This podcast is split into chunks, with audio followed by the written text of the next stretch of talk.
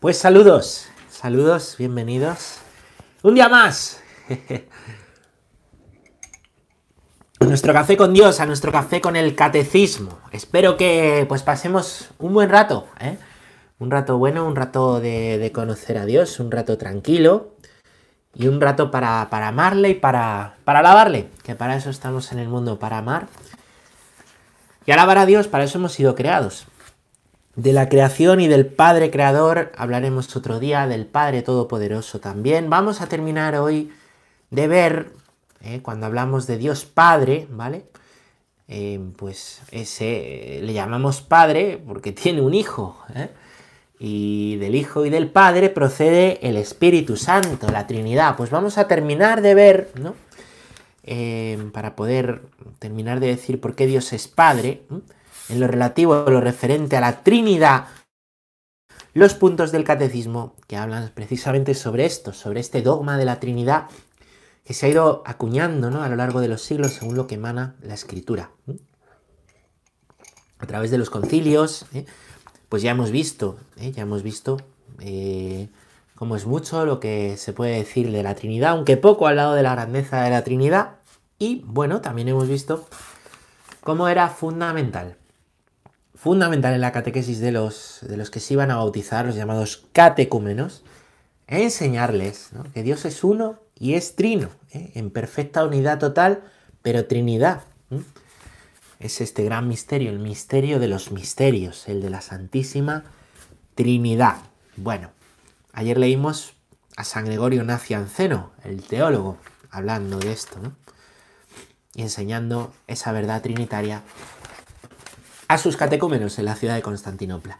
Vamos a continuar con el punto 257 del catecismo. Si os fijáis, si lo tenéis delante en papel o si lo tenéis delante digitalmente, pues vemos que entramos como en un cuarto punto, cuarto punto dedicado, eh, cuarto punto dentro de, de este artículo sobre Dios Padre, dedicado a las obras divinas, las obras de Dios, y a las misiones trinitarias. La misión de Dios, la misión que es del Padre, la misión del Hijo y la misión del Espíritu Santo. Porque bueno, cada una de las personas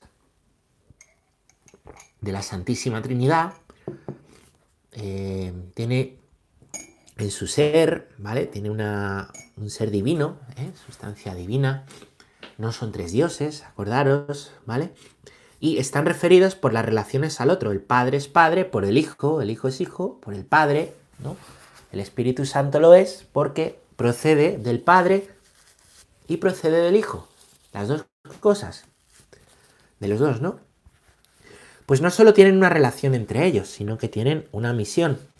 No solamente tienen una eh, relación entre ellos, sino que tienen una... Eh, pues unas obras, un encargo que hacer, cada uno, el Padre, el Hijo y del Espíritu Santo. Y de esto, de esto precisamente, es de lo que vamos a hablar hoy, de lo que vamos a tratar de comentar, entender, según nos dice el catecismo. Así que vamos a leer el punto número 257. Leéis conmigo, dice así. O luz, bueno, latín. O lux beata trinitas et principales unitas que significa o Trinidad, luz bienaventurada y unidad esencial. Dios es eterna beatitud, vida inmortal, luz sin ocaso. Dios es amor, Padre, Hijo, Espíritu Santo. Dios quiere comunicar libremente la gloria de su vida bienaventurada. Tal es el designio benevolente, que concibió antes de la creación del mundo en su Hijo amado, predestinándonos a la adopción filial en Él, es decir, a reproducir la imagen de su Hijo, gracias al espíritu de adopción filial. Este designio es una gracia dada antes de todos los siglos, nacido inmediatamente del amor trinitario. Se despliega en la obra de la creación, en toda la historia de la salvación después de la caída, en las misiones del Hijo y del Espíritu, cuya prolongación es la misión de la Iglesia. Bueno, hemos leído aquí, hemos leído aquí las fórmulas de un par de concilios. Vamos a tratar de, explicar esto, ¿no? Primero, fijaos qué manera tan hermosa el concilio de Florencia, año 1442, se dirige a la Trinidad.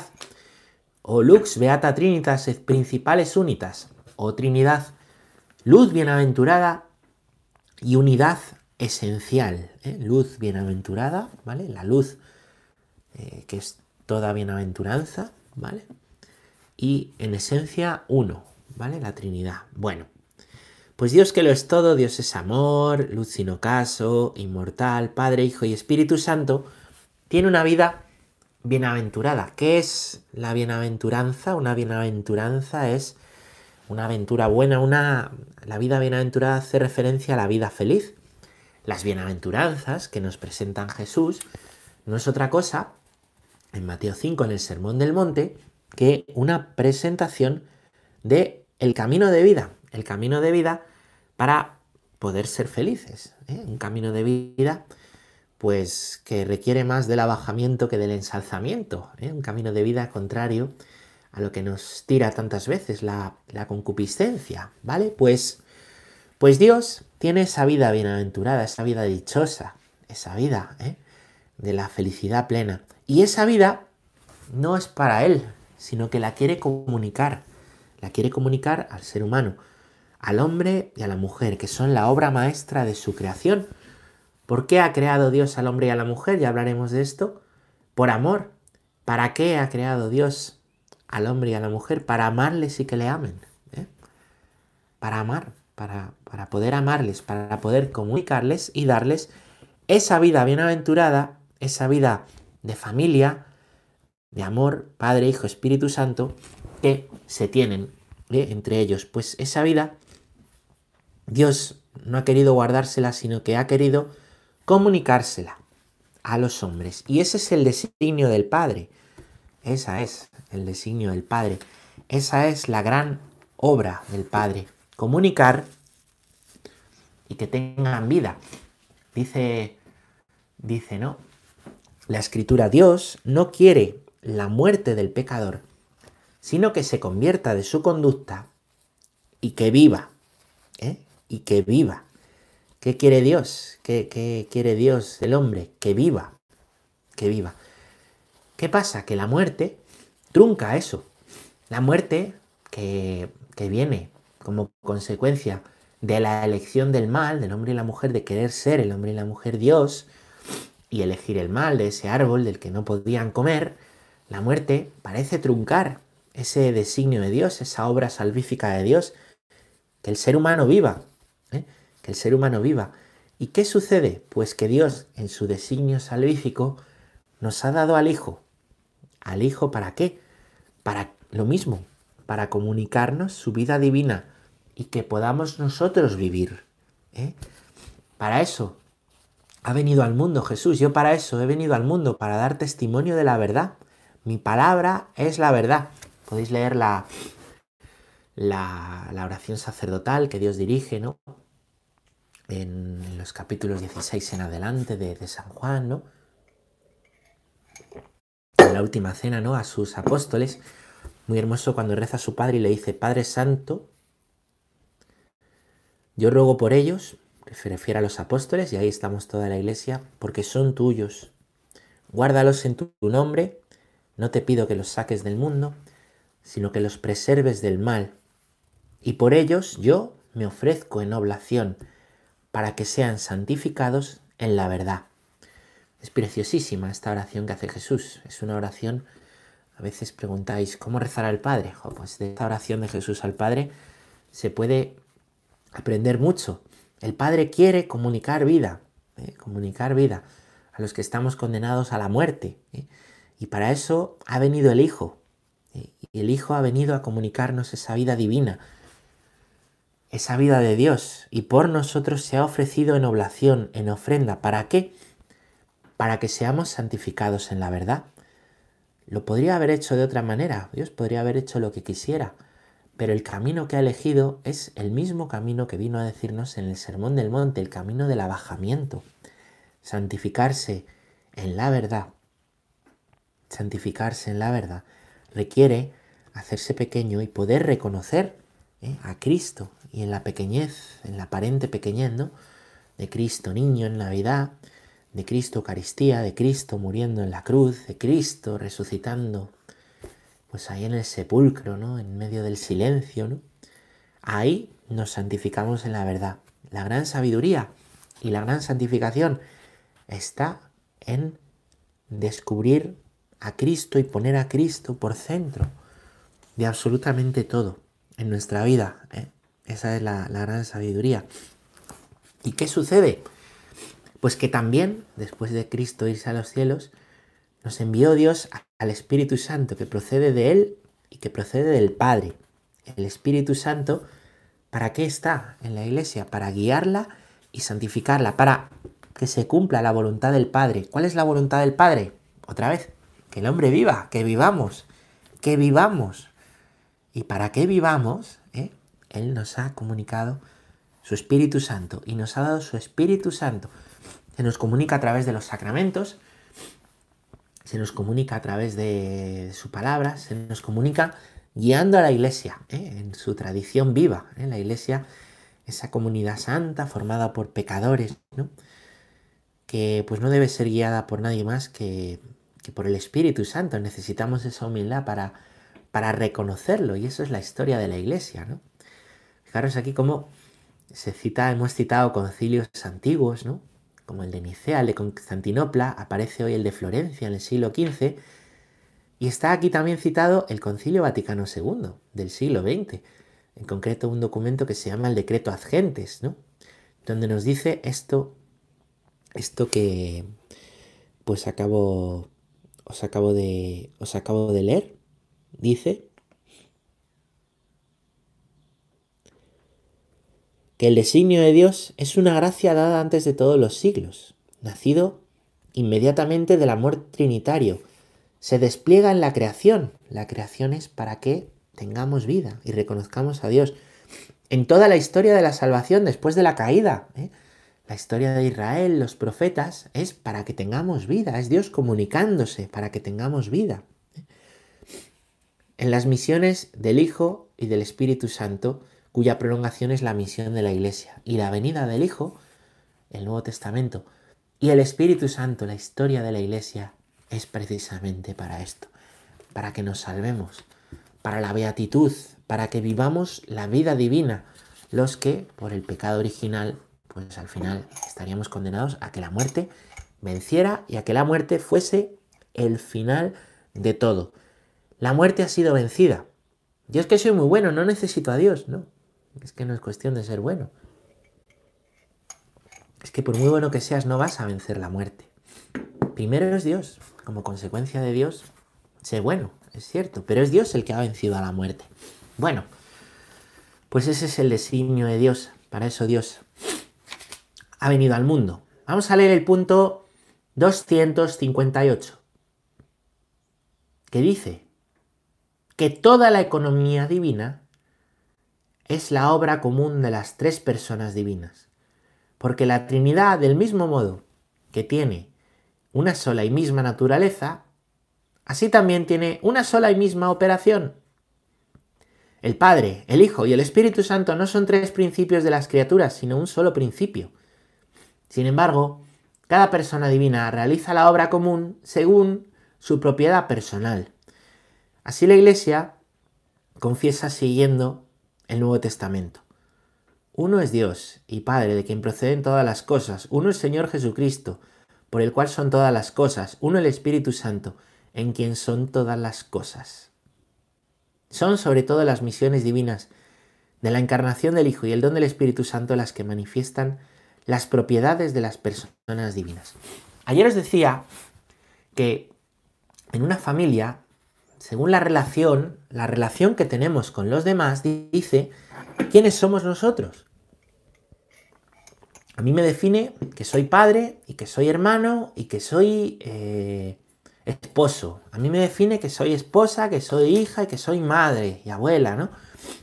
Nos definen las relaciones en una familia. El amor está definido por las, por las relaciones, ¿no? Pues fijaros, fijaros, fijaros. Así también, ¿vale? Así también la misión de cada miembro de la familia nos define. El padre tendrá una misión como padre, la madre tendrá una misión como madre, el hijo tendrá una misión como hijo. ¿Entendéis? La misión está referida a los demás. Está referida a los demás. La misión del matrimonio, el padre, el, marido, pues, pues con ella al cielo, la mujer con él al cielo, ayudarla a llegar al cielo. La misión de ambos. ¿Cuál es la misión de los padres? Pues, pues la educación de los hijos, ¿eh? la educación de los hijos, el sostenimiento de los hijos, el darles la fe, que es lo más importante y lo más bello y lo más valioso que, que se le puede dar a los hijos, no darles solo vida, sino darles la, comunicarles esa vida eterna de parte de, de parte de Dios, ¿no? Es decir, que lo que soy en relación a los demás, tengo también una misión en relación a los demás. Hoy se confunde mucho, ¿no? Lo masculino, lo femenino, se quiere abolir, ¿no? ¿Eh? La ideología de género lleva detrás una abolición de géneros, ¿vale? Tiene mucho que ver con los, bueno, los principios de la ideología marxista, ¿no? Que al final es la abolición de las clases. Aquí se busca, ¿no? La, la abolición de los géneros, ¿no? Que va contra, esto va contra la propia naturaleza, ¿no? Entonces es el hombre siendo Dios. Hay mucha crisis hoy en chicos, chicas, hay mucha crisis en padres, madres, ¿no? Viene de no saber quiénes son, darse cuenta que que el padre tiene una misión en la paternidad y la madre en la maternidad. ¿Sí? No es lo mismo el padre que la madre, ¿no? Que nos quieran decir que sí. Cada uno es único y cada uno es insustituible, porque el niño necesita el amor del padre, el niño necesita el amor de la madre, es decir, en lo que somos en relación tenemos una misión. ¿Por qué? Pues porque cada uno puede dar el amor que puede dar. ¿eh? de una manera pues preciosa y de una manera distinta, ¿no? Bueno, pues, pues necesitamos eh, reconocernos, ¿no? Y reconocer que en la familia cada miembro tiene su valor y cada miembro tiene su misión, ¿vale? Y que los pequeños necesitan, ¿no? Necesitan, eh, pues recibir el amor de ambos, ¿no? De una manera muy concreta, ¿no? Y de la manera distinta que tiene de amar el hombre que la mujer, ¿no? Bueno, vamos a, Vamos a ver entonces qué tendrá que ver esto con Dios. Bueno, os ponía este ejemplo porque ayer os decía que Dios es familia, ¿vale? Ayer os decía que Dios es, es familia. Eh, entonces, ¿qué sucede? Pues que también, ¿vale? También el Padre, por ser Padre, tiene una misión, el Hijo tiene la misión de Hijo y el Espíritu Santo tiene la misión del Espíritu Santo. ¿Cuál es cada una de estas misiones? ¿Vale? Pues mirar, aquí se ve muy bien lo que dice el concilio segundo de Constantinopla. Del Padre proceden todas las cosas, proceden todas las cosas. Por el Hijo todas las cosas son hechas. ¿Mm? Por el Hijo todas las cosas son hechas. El Hijo es esa palabra por la cual el Padre del que procede todo crea. El Espíritu Santo en él son todas las cosas. Es el Espíritu de Dios, ¿no? Que hace, ¿no? todas las cosas, ¿no? Que pues que nos, nos lleva a afirmar que Dios está en todas partes, que Dios está en todas partes, que hasta de lo malo Dios puede sacar un bien, ¿vale? ¿Veis? Hay una misión de Dios Padre, de Él procede todo, del Hijo, por Él todo es hecho, y del Espíritu Santo, por Él Dios está, es en todas las cosas, es en todas las cosas, sostiene todas las cosas. También, ¿no? También esto vale para nuestra propia vida, ¿no? También Dios nos ha dado la vida y nos ha dado la vida por Jesús y habita en nosotros por el Espíritu Santo, ¿vale? Dios por amor me ha dado la vida, quiere mi salvación y por eso, y por eso Jesús, que da eh, pues la existencia y el sentido a mi vida, y el Espíritu Santo que guía mi vida. No olvides que eres bautizado, es una grandeza enorme a veces estamos esperando eh, pues que Dios haga algo, pero no olvides que ya estás bautizado, si lo estás, el Espíritu Santo habita en ti. Y esa vida del Espíritu Santo está llamada a crecer y a desarrollarse. ¿eh? Bueno, pues estas son las misiones de, Dios. De manera concreta, la historia de la salvación, toda la revelación es una concreción de las misiones divinas la creación, ¿no? pues la elección de los patriarcas, la, salida de Egipto, la venida de los profetas, la encarnación de Cristo, los milagros de Jesús, la cruz, la resurrección, la venida del Espíritu Santo, la vida de la primera iglesia, toda la historia de la salvación que llega hasta hoy, están presentes el Padre, el Hijo y el Espíritu Santo. Y dice aquí, sobre todo en la encarnación del Hijo, que ha partido la historia, la encarnación del Hijo, en la que el Hijo, la palabra se ha hecho uno de nosotros, le podemos reconocer, y el don del Espíritu Santo que se nos ha dado en Pentecostés, que se nos ha comunicado para continuar en nuestra vida. ¿no? Nosotros hemos sido hechos hijos en el Hijos y nuestra vida la guía el Espíritu Santo. ¿no? Está muy bien no perder esto de vista. Cuando uno se siente solo, cuando uno siente soledad, no olvidéis que eh, vivimos una soledad habitada. ¿Por qué? Porque habita en nosotros el Espíritu Santo y en la soledad.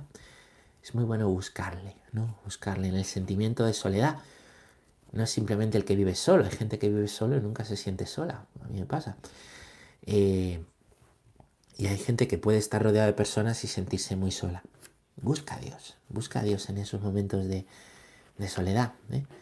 Búscale y fomenta lo que te ayude a buscar a Dios. Fomenta y cuida lo que te ayude a buscar a Dios y a cultivar tu bautismo. Punto 259, que dice así, toda la economía divina obra a la vez común y personal, da a conocer la propiedad de las personas divinas y su naturaleza única. Así, toda la vida cristiana es comunión con cada una de las personas divinas, sin separarle, sin separarlas de modo ninguno. El que da gloria al Padre lo hace por el Hijo en el Espíritu Santo. El que sigue a Cristo lo hace porque el Padre lo atrae y el Espíritu lo mueve. Es decir, no hay tres dioses, es un solo Dios, es un solo Dios que está relacionado, es un solo Dios que reconocemos por sus misiones y manifestaciones, pero está íntimamente unido. Hay una intimidad en Dios y yo necesito una intimidad con Dios. Cuando yo busco esa intimidad con Dios, Padre, lo hago también con el Hijo y con el Espíritu Santo.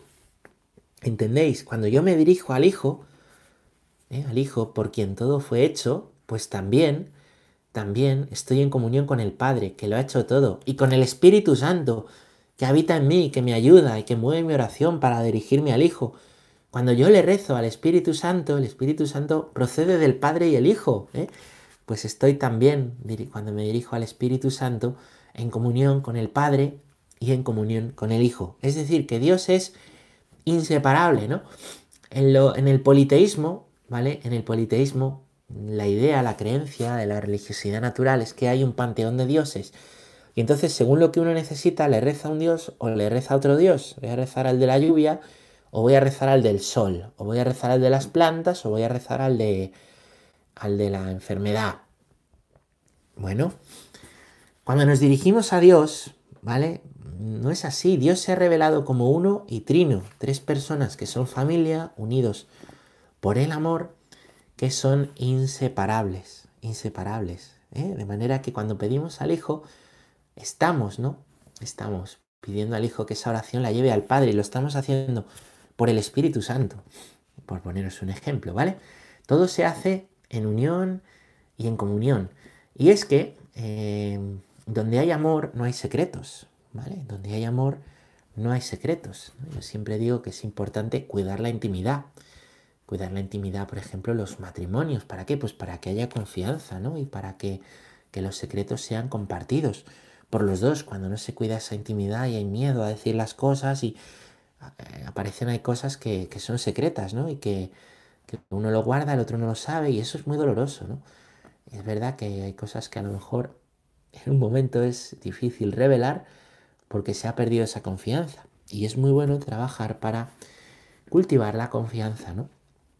Y es muy bueno trabajar para que en la intimidad no haya esos secretos. Eso habla de una relación que es sana, que es sana, ¿no? Bueno, pues, em, pues fijaros, fijaros, em, así sucede, ¿no? Con la, con la vida divina, nada hay oculto para Dios y lo que presentamos a Dios, Padre, Hijo y Espíritu Santo, es comunicado, ¿no? A toda la Trinidad. ¿eh? Porque en Dios no entran los celos, en Dios no entra la envidia, en Dios no entran los recelos, ¿no? En Dios hay una comunión plena, ¿eh? una comunión plena en el amor. Lo que presentamos a cada persona divina es comunicado a las tres. Vamos a leer el punto 260 para acabar esto. El fin último de toda la economía divina es la entrada de las criaturas en la unidad perfecta de la bienaventurada Trinidad. Pero desde ahora somos llamados a ser habitados por la Santísima Trinidad. Si alguno me ama, dice el Señor, guardará mi palabra y mi Padre le amará y vendremos a él y haremos morada en él. Esto es una preciosidad, ¿vale? El fin último de Dios como os decía al principio de la catequesis, el fin último de Dios es que vivamos, es comunicarnos la vida divina. Es la entrada, la entrada, dice aquí, de las criaturas, ¿vale? La entrada tuya y mía en la unidad perfecta de la bienaventurada Trinidad, en la vida de la Trinidad. Pero no hay que esperar al cielo para eso, sino que empieza ya aquí. Nosotros, el fin de Dios es que le conozcamos aquí y en esta vida empecemos a gozar de la vida bienaventurada, aunque está la cruz. La cruz es camino de salvación para nosotros, ¿no? Pero nosotros empezamos ya aquí a vivir la vida de intimidad con Dios, de manera que la muerte es un paso. Es un paso, ¿entendéis? ¿Vale? Es un paso precioso, ¿eh? Eh, pues que, que puede asustar, que puede dar miedo, pero no es otra cosa que el paso al Padre, el paso a Dios. Había una conciencia muy clara en los primeros cristianos de esto, ¿no? Hasta el punto de que el día de la muerte suele ser además cuando celebramos a los santos canonizados, el día de su muerte, el aniversario de su muerte, normalmente, no siempre, ¿no? El día de la muerte ¿eh? Es llamado por los primeros cristianos el dies natalis, en latín, el día del nacimiento. ¿Por qué? porque tenían la conciencia de que ese es el día en que habían nacido para Dios. Ese día, ¿eh? donde la muerte, pues les había, pues les había dejado con esa tristeza de no ver más. A esas personas, ¿no? Em, les dejaba también la alegría de saber que habían nacido eh, a la vida del cielo, que eso que ya habían empezado a vivir aquí desde su bautismo, ¿eh? de esa conversión de los pecados, esa vida bienaventurada, esa vida feliz, ahora se cumplía plenamente en el cielo. ¿Por qué? Porque la muerte ha sido vencida por Cristo. Y el cristianismo es esto. Y el querima es esto. El cristianismo no son normas, no es una moral para ser buenos. Para eso no, no necesitamos eh, para hacer una moral a Dios. Es verdad que en Dios se sostiene la, se sostiene la moral, pero lo, que ha venido a anunciarnos Jesús no es, no es una moral, no es una ética, no, no, no, no es una moral de actitudes o de conducta, es que no te mueres, que no te mueres porque la vida ha sido vencida y que puedes empezar a vivir ya aquí en esta vida, esa vida del cielo.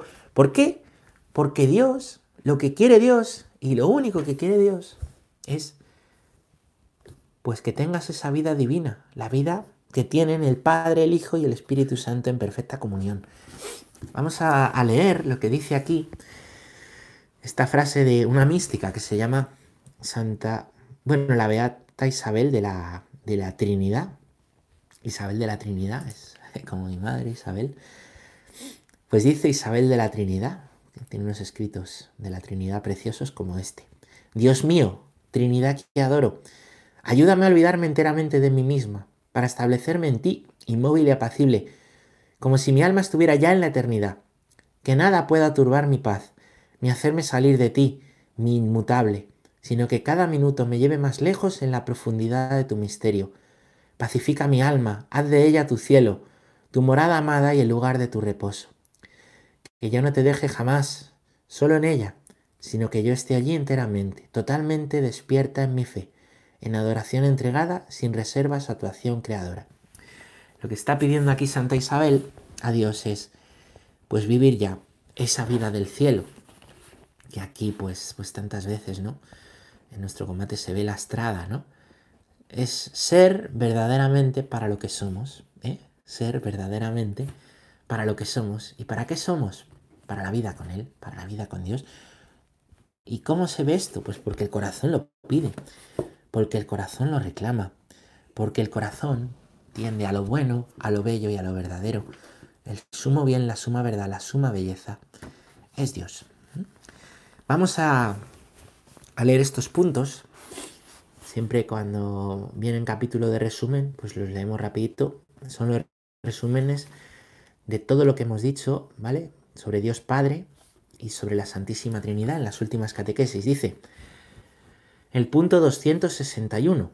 El misterio de la Trinidad es el misterio central de la fe y de la vida cristiana. Solo Dios puede dárnoslo a conocer, revelándose como Padre, Hijo y Espíritu Santo. Es decir, Dios es un misterio inabarcable. El principal misterio de Dios es que es uno y trino.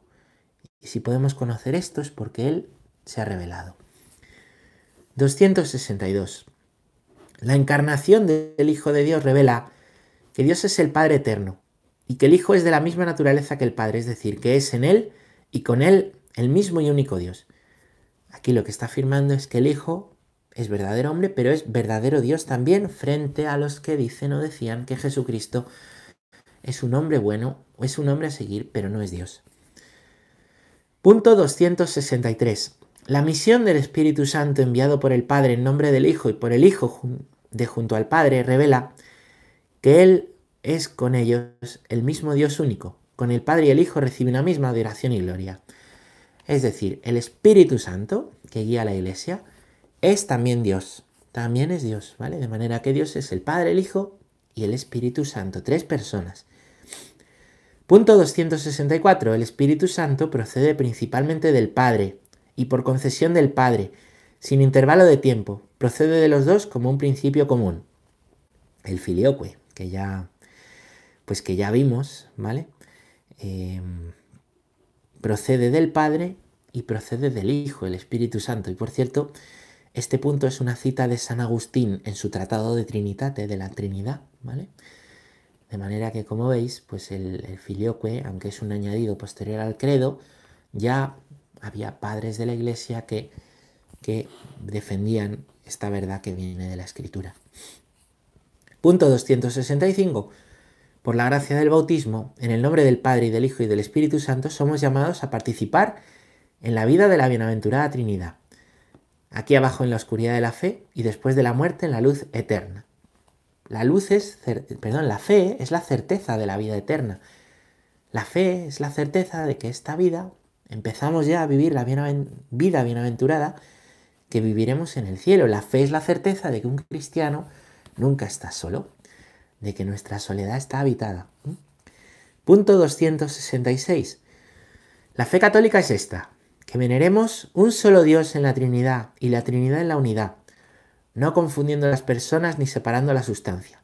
Una es la persona del Padre, otra la del Hijo, otra la del Espíritu Santo. Pero del Padre y del Hijo y del Espíritu Santo, una es la divinidad, igual la gloria, coeterna la majestad. Bueno, esta fórmula es difícil, pero como ya la hemos eh, estos días pues estado estudiando, ¿no? Dios es un solo Dios, tres personas, naturaleza divina, en Cristo también, naturaleza humana, ¿vale? Punto 267. Las personas divinas, inseparables en su ser, son también inseparables en su obrar. Pero es la única operación divina, cada una, pero en la única operación divina, cada una manifiesta lo que le es propio en la Trinidad, sobre todo en las misiones divinas de la encarnación del Hijo y del don del Espíritu Santo. El, ser precede al obrar, pero a través del obrar podemos conocer el ser, pues viendo cómo Dios ha obrado en la historia de la salvación, en la revelación, ¿eh? viendo ese obrar, podemos conocer el ser de Dios y podemos ver que siendo Dios el Padre, el Hijo y el Espíritu Santo, cada uno obra de una manera porque tiene misiones distintas, pero están en plena comunión, de manera que siempre que nos dirigimos a Dios Padre, Hijo o Espíritu Santo, eso está en comunión con las otras dos personas de la Trinidad. Muy bien, pues hasta aquí las catequesis de la Trinidad. Espero que, que haya sido, como siempre digo, de provecho y bien. Y bueno, pues encantado. Continuaremos viendo, ¿eh? después de decir Dios, Padre, vamos a ver a partir del próximo día que es Todopoderoso. Muchas gracias.